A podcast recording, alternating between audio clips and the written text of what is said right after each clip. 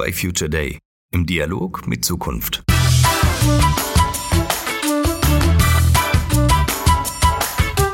Es gibt diese Momente, in welchen wir entscheidende Weichen für die Zukunft stellen. Hier bei Dialog mit Zukunft wollen wir solche Momente schaffen. Gemeinsam mit all den Weiterdenkern und Zukunftsenthusiasten, denen wir in unserem Alltag begegnen dürfen.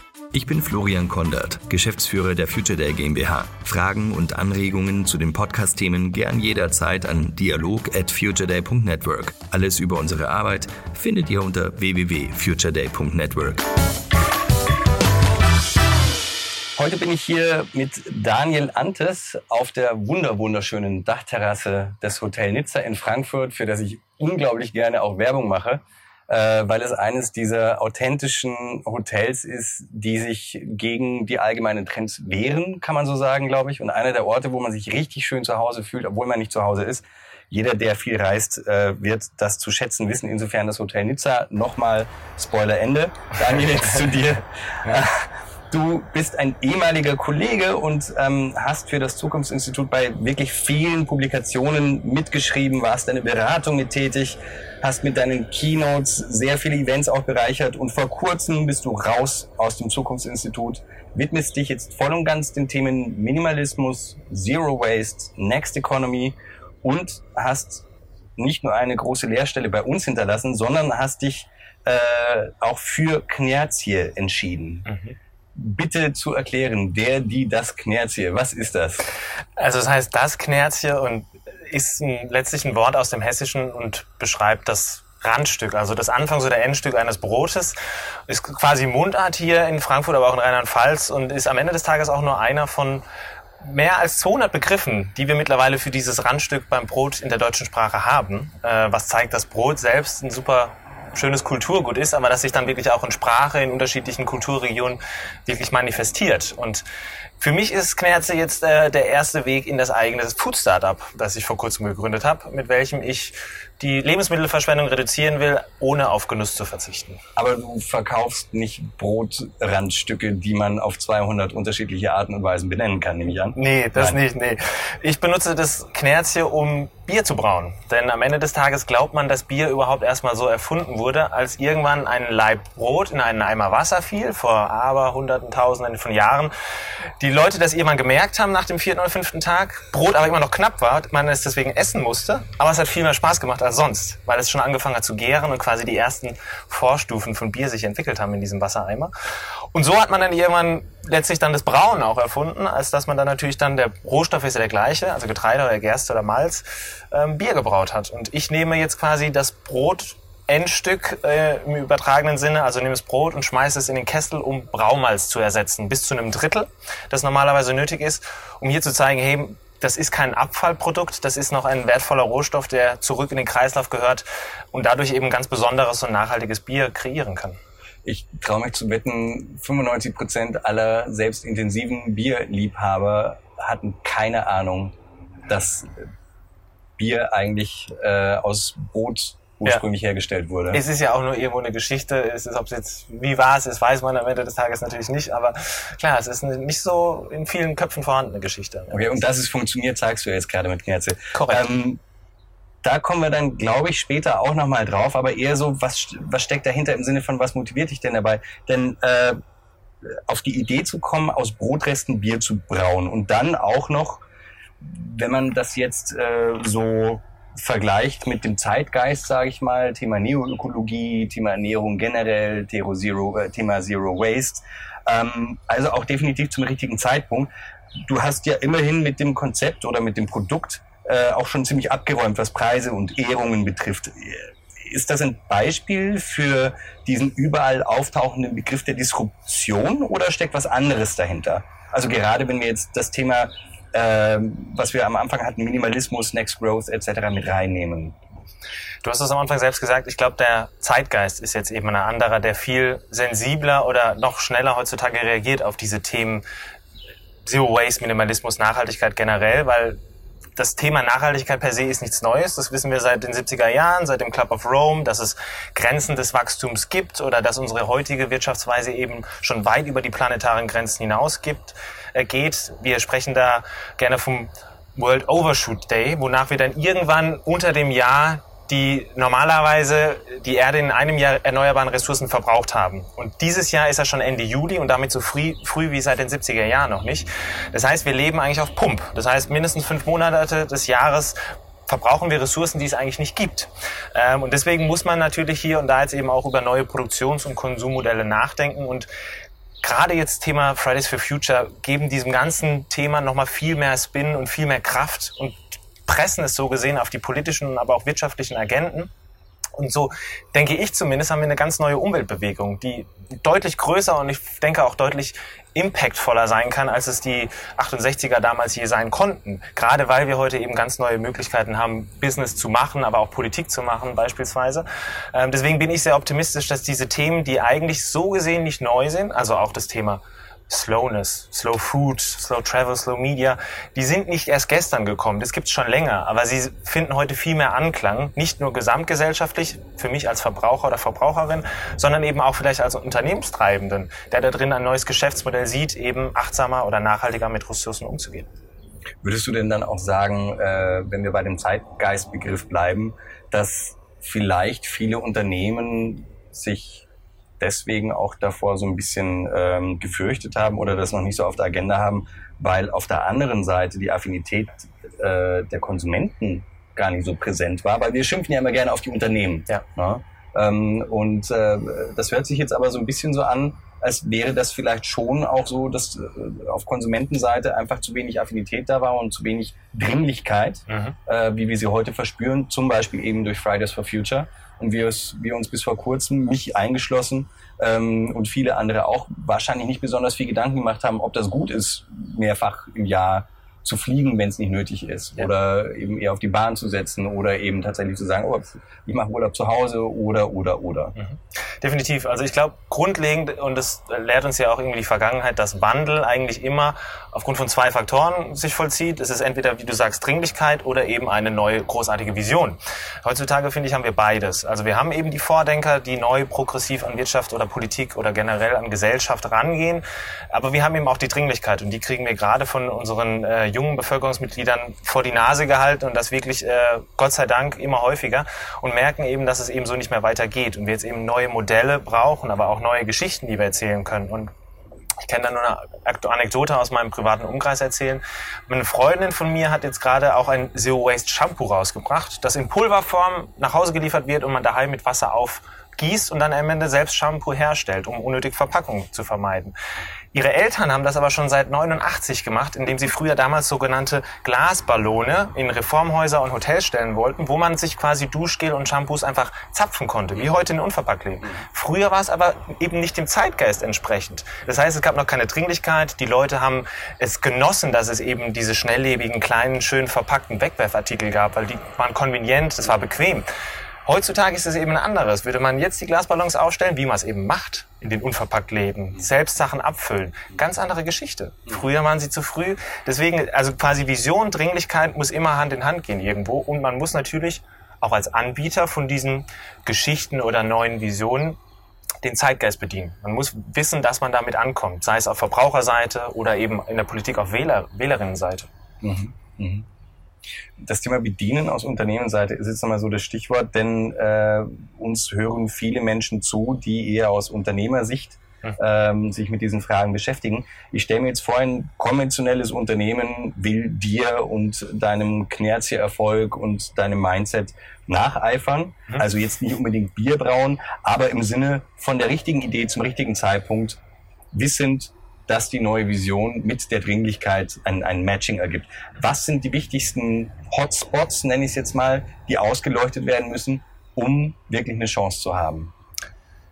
Also wie du richtig sagst, ich glaube, Timing ist ganz wichtig ähm, und damit sind wir wieder beim Thema Zeitgeist. Ich denke aber, grundlegend gibt es einfach, ja, das klingt ein bisschen auch profan, aber klassische Erfolgsfaktoren, sind so Sachen wie Authentizität, also dass man es dem Unternehmen auch abkauft, dass es jetzt vielleicht auf ein neues Pferd setzt.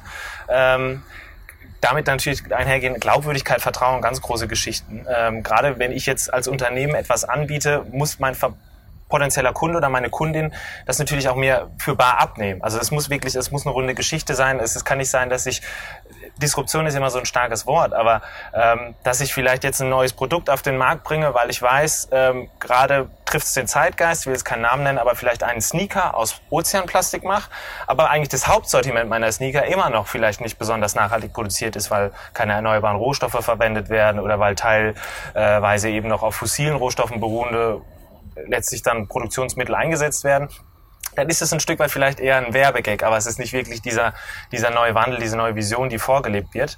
Ähm, grundlegend, ähm, um das abzuschließen, finde ich, es braucht immer so gesehen dann im Inneren des Unternehmens einen Impuls, so gesehen ein Motiv.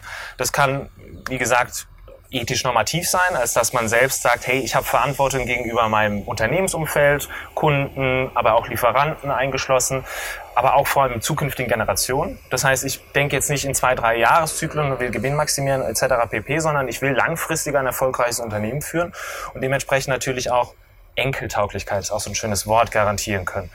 Demgegenüber sind es aber auch immer strukturell organisatorische Phänomene, wonach beispielsweise ich, Stichwort Stakeholder, auch merken muss, meine Mitarbeiterinnen und Mitarbeiter haben Spaß, jeden Morgen ins Unternehmen zu kommen, weil sie A, einen Sinn in ihrer Arbeit sehen, aber auch generell einen Sinn im Unternehmen, als dass es einen gesellschaftlichen Mehrwert leistet.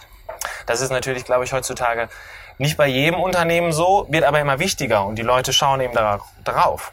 Das ist aber nur die innere Seite. Auf der äußeren Seite braucht es eben auch noch dann den passenden Impetus, das passende Motiv, dass das Hand in Hand geht. Weil man kann eben zu früh sein, man kann zu progressiv sein. Wenn ich am Ende des Tages meine Produkte oder Dienstleistungen nicht verkaufen kann, hilft es nicht, wenn ich doch so nachhaltig bin.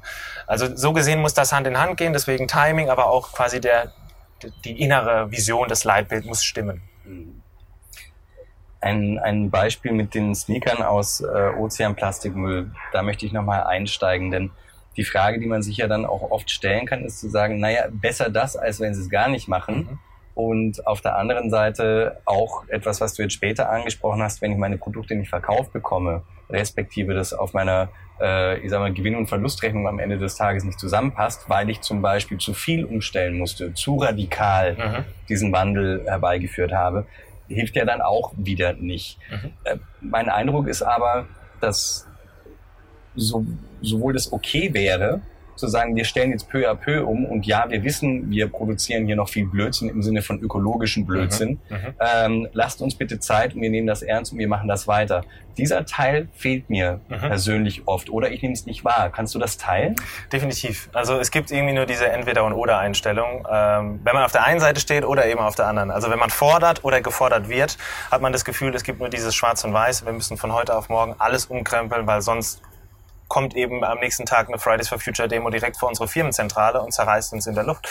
Ähm, das sind Sachen, da muss man realistisch sein, denke ich. Und gerade wenn wir über Großkonzerne sprechen, nicht vergleichbar mit äh, einem kleineren Mittelständler oder eben auch einem Start-up, ist es eben schwierig, weil es eben feste Strukturen gibt und die kann man nicht von heute auf morgen aufbrechen, weil da sind auch viele natürlich, wie gesagt, Netzwerke hinten dran, Lieferanten, die will man eben auch nicht von heutzutage auf morgen auf die Straße setzen und den, die, die Lieferantenbeziehung abbrechen. Deswegen, ich glaube, Zukunft äh, liegt im sowohl als auch und im besten Fall dann eben in den kleinen Schritten hin zu einem großen Ziel. Wenn man das eben dann auch authentisch kommuniziert, aber auch hinten dran ist und immer weiter macht, dann funktioniert das auch. Es muss, wie gesagt, dann glaubwürdig sein. Die Leute müssen das Gefühl haben, dass regelmäßig was passiert. Und dann hat es dann auch Potenzial. Ähm, am Ende des Tages hängt es natürlich ab, wen wir anschauen, wie schnell er handeln kann, wie schnell er handeln will. Das sind unterschiedliche Faktoren. Äh, das wissen wir.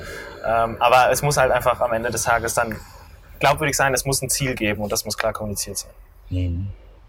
Du warst selber als Berater oft genug in solchen Situationen dabei, mhm. wo äh, Kunden bei der Innovationsagenda in der Sackgasse gesteckt sind. Mhm. Oft äh, mit dem ethisch richtigen Anspruch auch. Also ich erinnere mich an ein gemeinsames Projekt auch, wo ich persönlich sehr beeindruckt war und dachte so, oh, da kommt der Kunde und setzt das für sich auf die Agenda, obwohl ihn eigentlich niemand dazu zwingt. Also die hatten auch kein PR-Problem oder so.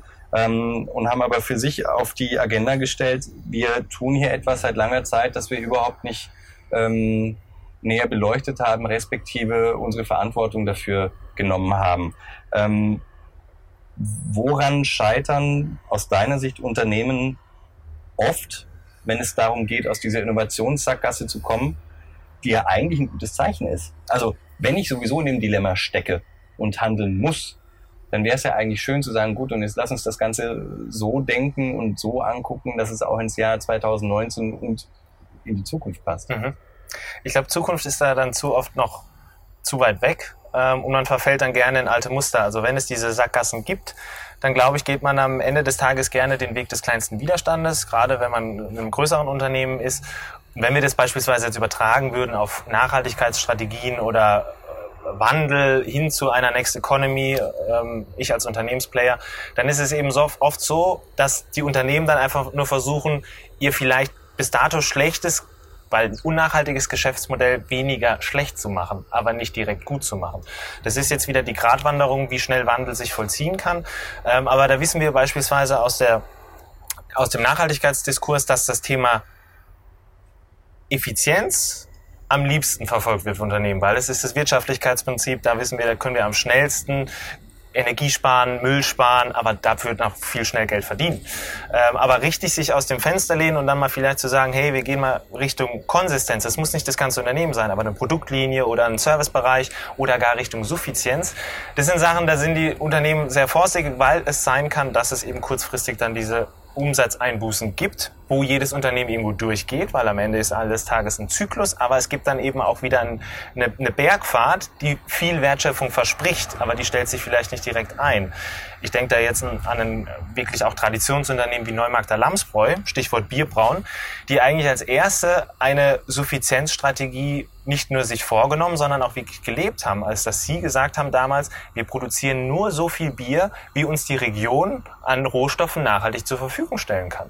Es hat dazu geführt, dass es dann um, neu, um die Brauerei rum die größtmögliche Ansiedlung in Deutschland an Bioherstellern von Hopfen beispielsweise gab.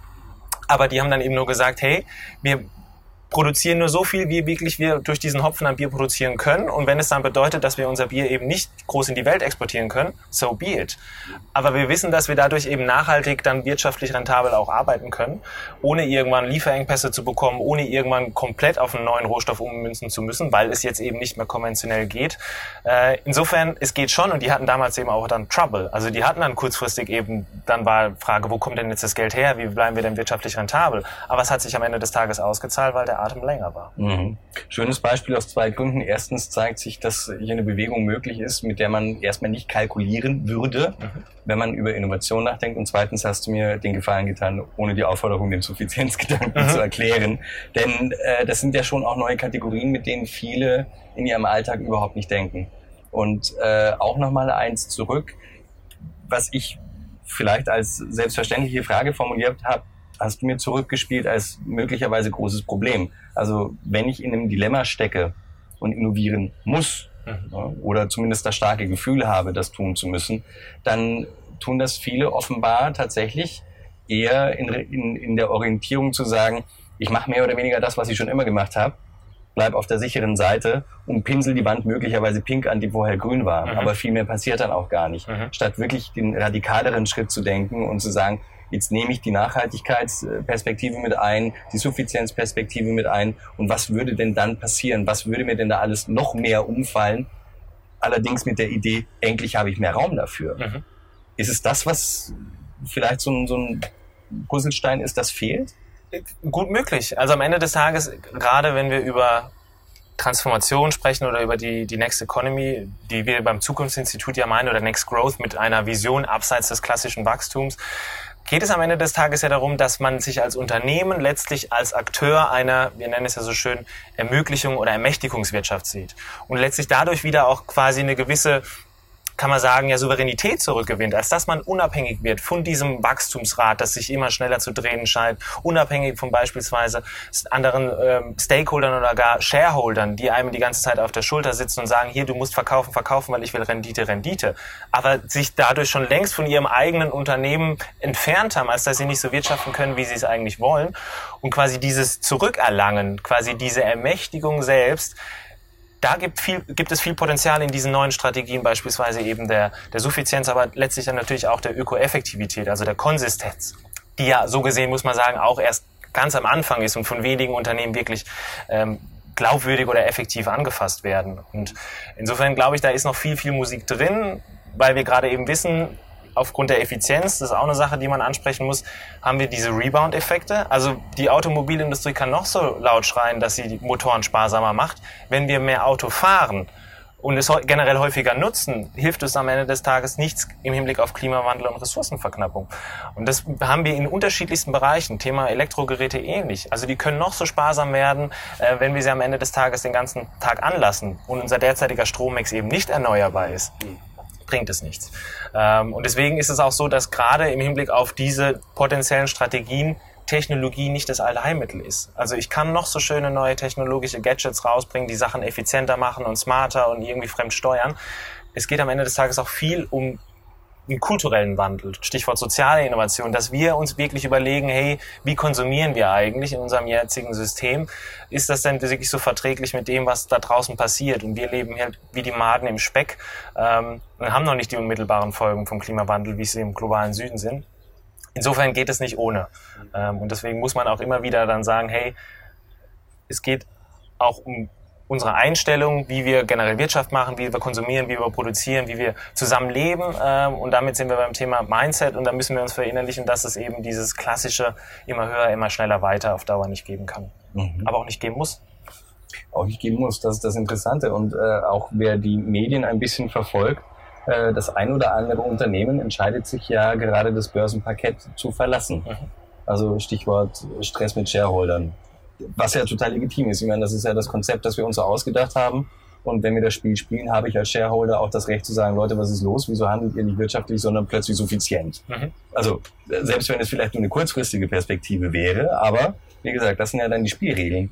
Ist es denn etwas, äh, das möglicherweise mehr und mehr kommt? Also wo, wo Unternehmen dann sagen, ja, hat lange funktioniert. Wir haben im besten Wissen und Gewissen, sind wir mal sehr großzügig, alles richtig gemacht und jetzt merken wir, dass das so nicht mehr funktioniert, weil die Beziehung das nicht mehr zulässt, ja. wenn wir uns wandeln wollen.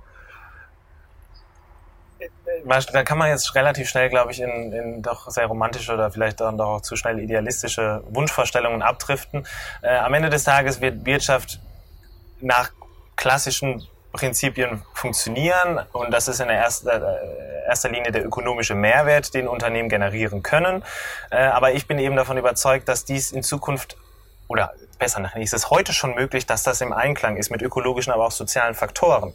Also es gibt nicht dieses Gegeneinander ausspielen, ich kann nur Geld verdienen, wenn ich unökologisch handle oder ich kann nur ökologisch und sozial handeln, aber dann kein Geld verdienen. Also das ist Quatsch, weil wir heute schon Unternehmen haben, die eben anders wirtschaften, aber trotzdem rentabel sind. Und das auch wahrscheinlich langfristiger, als es die, die etablierten Unternehmen sein können.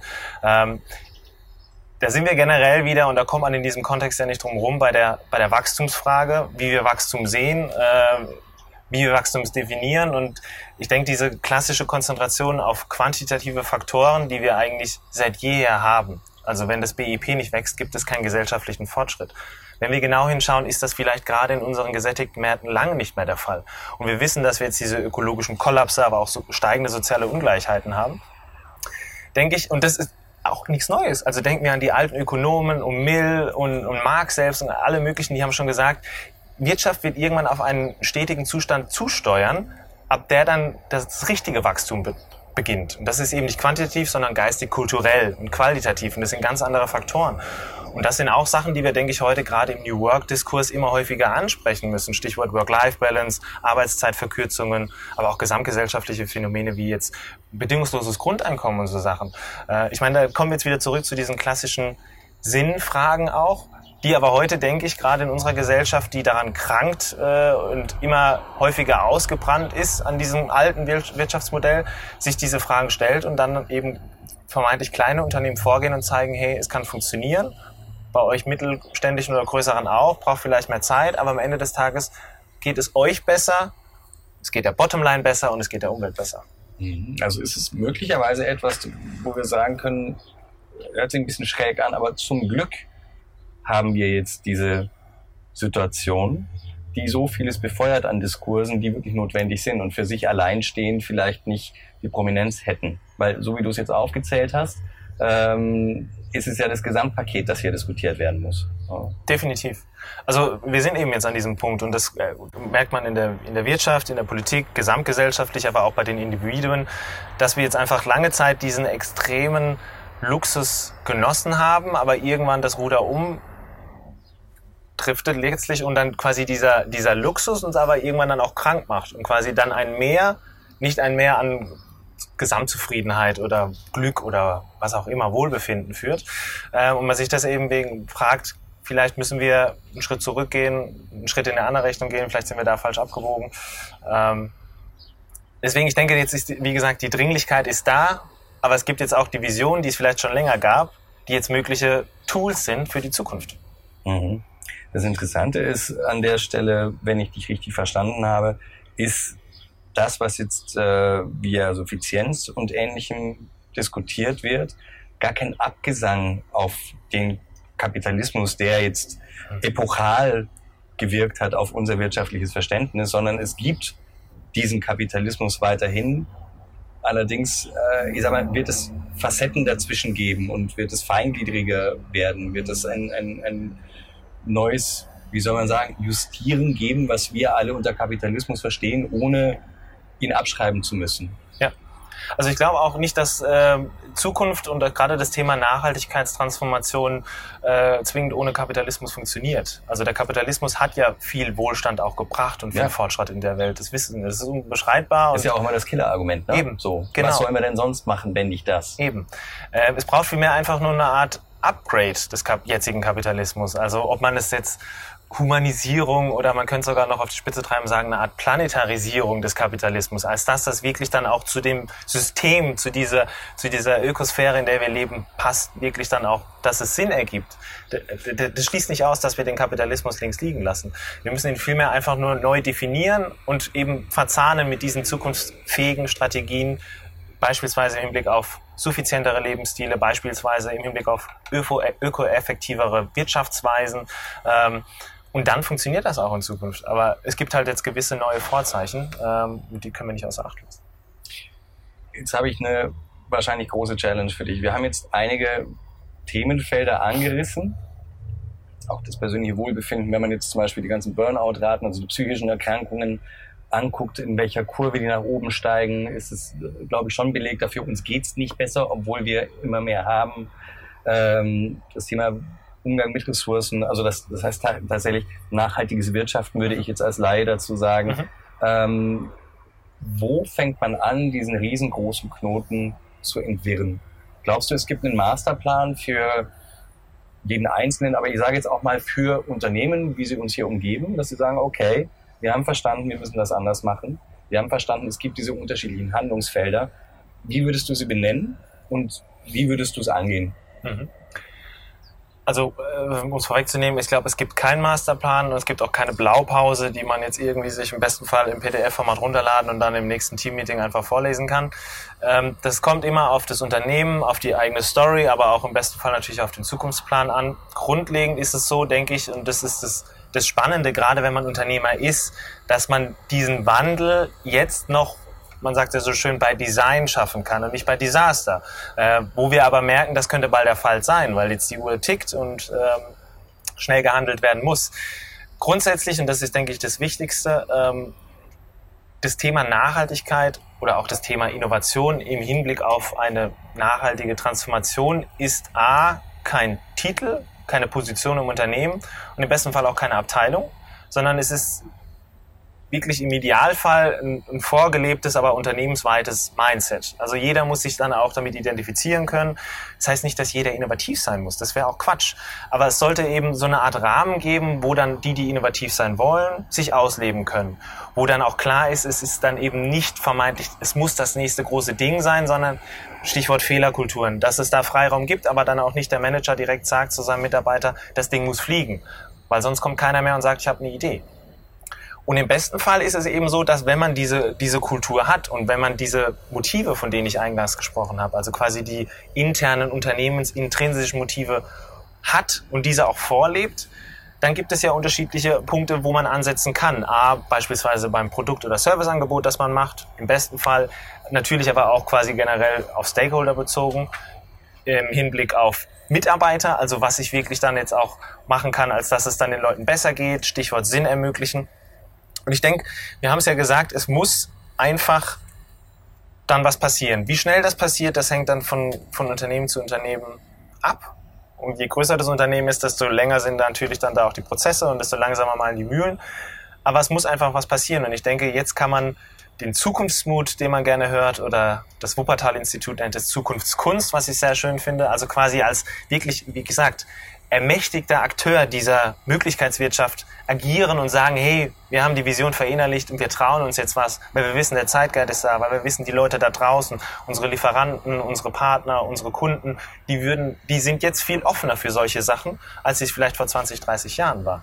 Aber man muss einfach jetzt mal anfangen, weil geredet haben wir genug. Mhm das war noch die letzte Frage für mich jetzt. Denn äh, wir haben uns auch beide gemeinsam im Zukunftsinstitut bei Kunden mit dem, mit dem Begriff der Vision mhm. beschäftigt und sind da den unterschiedlichsten Ausprägungen begegnet. Also äh, der Visionsbegriff als etwas, wir, wir brauchen das jetzt dringend neu, weil ansonsten sind wir nicht mehr handlungsfähig. Oder aber, ähm, wenn wir die Vision nicht so und so gestalten, dann haben wir Sorge, dass die Leute nicht aufsteigen. Oder, oder, oder. Mhm. mhm. Ähm, und du hast jetzt selbst von der Vision gesprochen. Meine Sorge wäre jetzt, beziehungsweise die Frage, ist es so, dass wir, sprich Unternehmen, sich sehr viel stärker mit dieser Vision auseinandersetzen müssen, um sie transportieren zu können im Kleinen?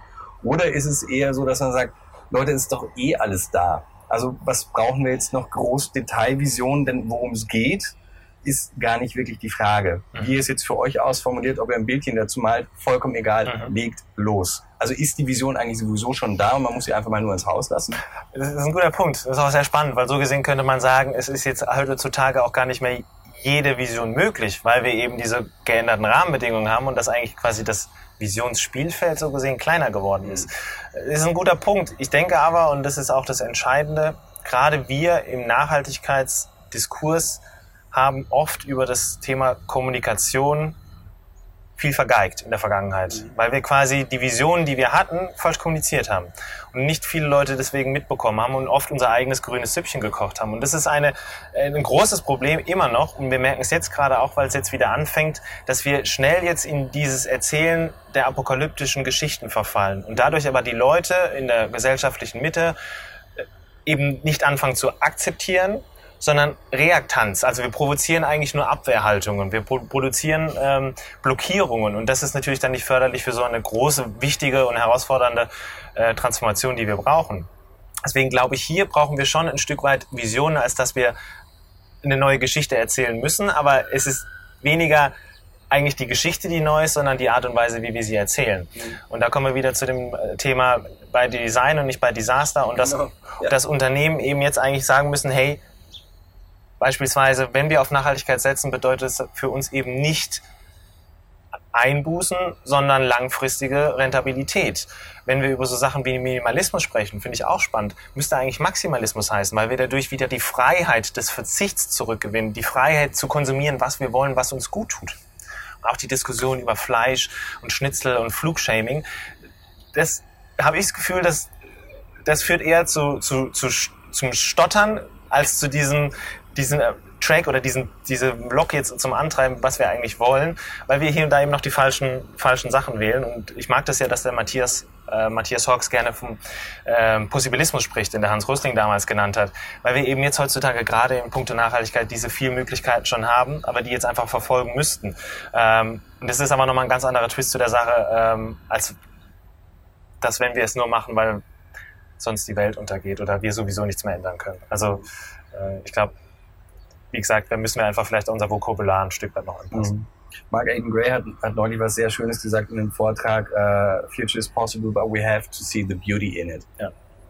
Also wir müssen, wir müssen das Schöne darin erkennen, wir müssen äh, etwas sehen, das uns wirklich begeistert darin. Äh, für den einen ist es die Unsicherheit zu sagen, jo, endlich ist Platz für das Neue und für den anderen ist es vielleicht das Erkennen, dass zum Beispiel das Wegfallen von zu vielen Optionen eigentlich sehr, sehr viel Freiheit bedeutet. Das heißt, wir brauchen mehr Stories in dieser Richtung.